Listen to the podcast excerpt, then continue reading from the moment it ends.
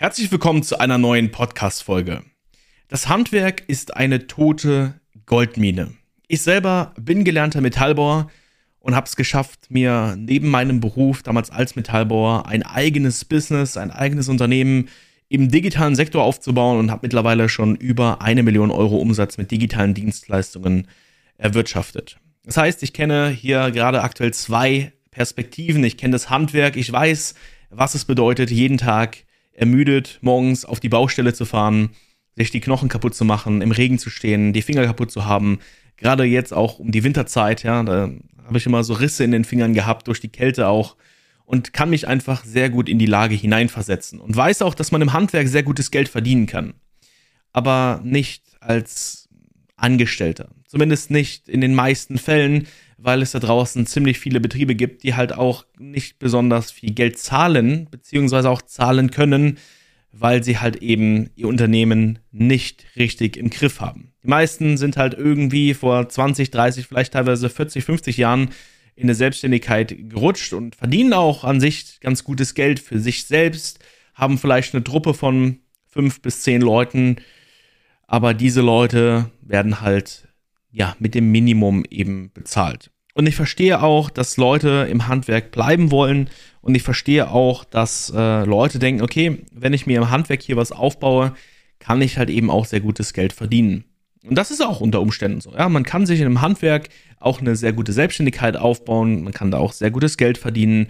Und gerade wenn man halt eben die heutigen digitalen Chancen auch gleichzeitig für sich nutzt, also das heißt auch direkt diese Marketingkomponente, dann kann man da entsprechend auch sehr, sehr viel auch mit bewirken. Das machen aber eben die wenigsten Unternehmen und darunter leiden entsprechend auch die Mitarbeiter, die dort entsprechend angestellt sind und dort arbeiten, weil die teilweise komplett überlastet sind äh, von den Arbeiten her, äh, nicht genügend Kollegen nachkommen. Man findet ja angeblich so wenig auch an äh, Mitbewerber da draußen. Aber das Problem ist halt, dass die meisten Unternehmen auch an den falschen Stellen suchen. Und da fingen wir, oder da fangen wir halt entsprechend an mit digitalen Agenturen, ja, weil ich habe mich damals auch ähm, lange Zeit damit auseinandergesetzt. Ja, ich wollte damals eigentlich meinen Meister machen als Metallbauer, weil es sehr viele auch im Betrieb gab, die sich dann dort weitergebildet haben und habe dann auch äh, Schweißlänge gemacht und wollte dann den Schweißtechniker machen, weil mir das schon irgendwie ein Stück weit Spaß gemacht hat. Ja, ich hatte natürlich unterm Strich keinen Spaß an meiner Berufung, weil ich halt einfach nicht genügend entlohnt wurde. Und der Lohn spielt natürlich eine wichtige Rolle bei dem Job, den man entsprechend auch ausführt. Und das hat eben mir dann so mäßig auch die Lust an dem Ganzen eben geraubt. Wenn man sich aber dann entsprechend äh, mit anderen Sachen auseinandersetzt, wie beispielsweise jetzt hier mit digitalen Dienstleistungen, kann man eben auch schauen, okay, was kann ich denn als digitale Dienstleistung auch anbieten, um natürlich dieser Zielgruppe, die ich gelernt habe, ja, ich habe Metallbauberuf gelernt, also dem Handwerk, wie kann ich dem jetzt entsprechend dort weiterhelfen? Und da kommen wir eben zum Kernpunkt. Wir haben heute noch die Möglichkeit, mit digitalen Dienstleistungen sehr viel dort drin zu bewegen.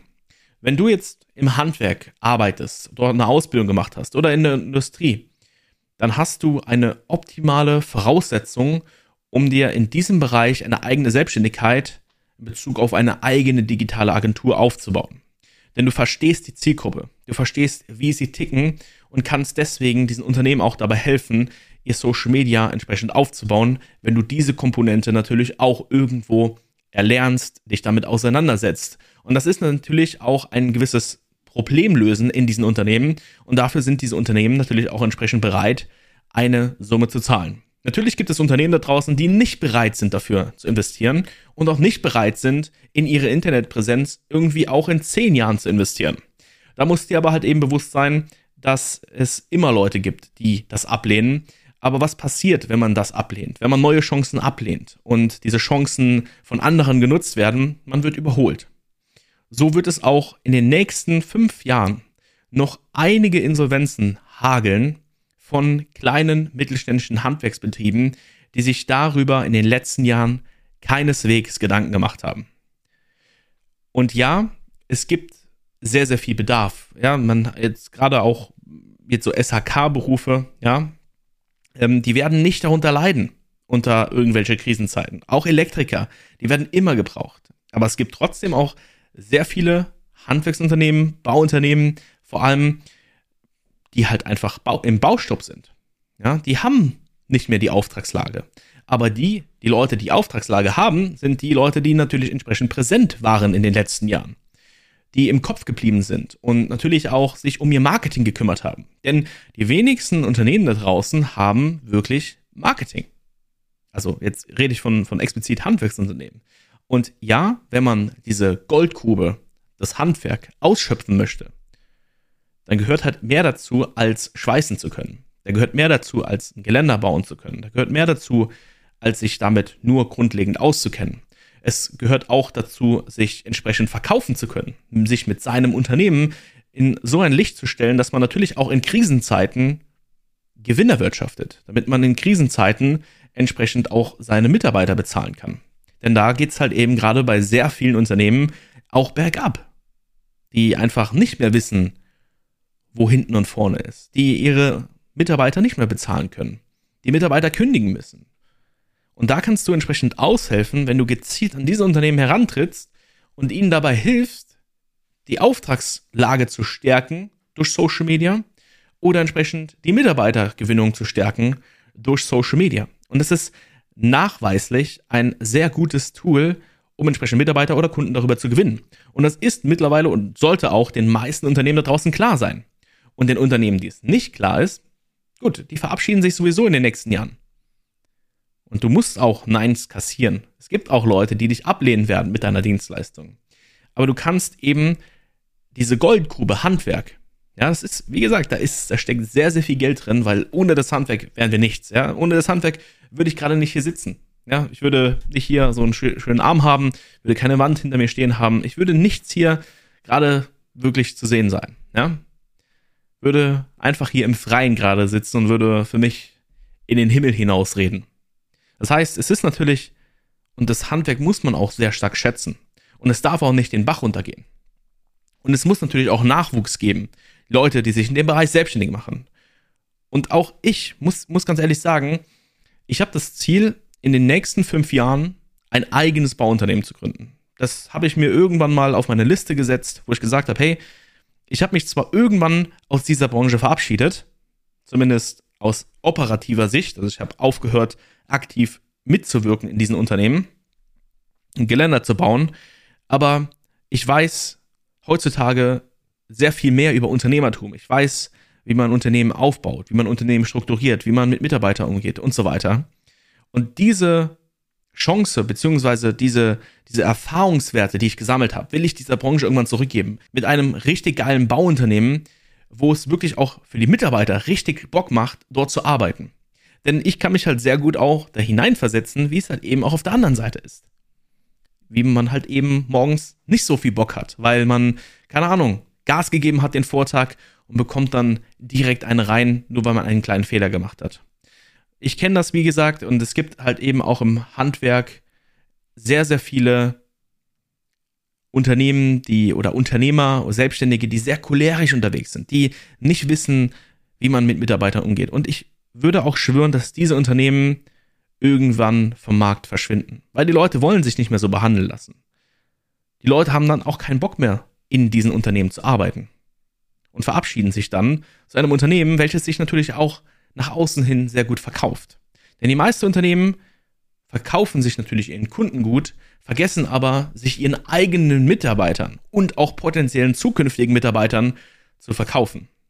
Deswegen, wenn du aktuell im Handwerk unterwegs bist, in der Industrie arbeitest, dann kannst du in diesem Bereich bleiben, zumindest vom von dem, von dem Thema her und kannst diese Goldgrube aber einfach aus einem anderen Blickwinkel, aus einem anderen Weg einfach mal angehen.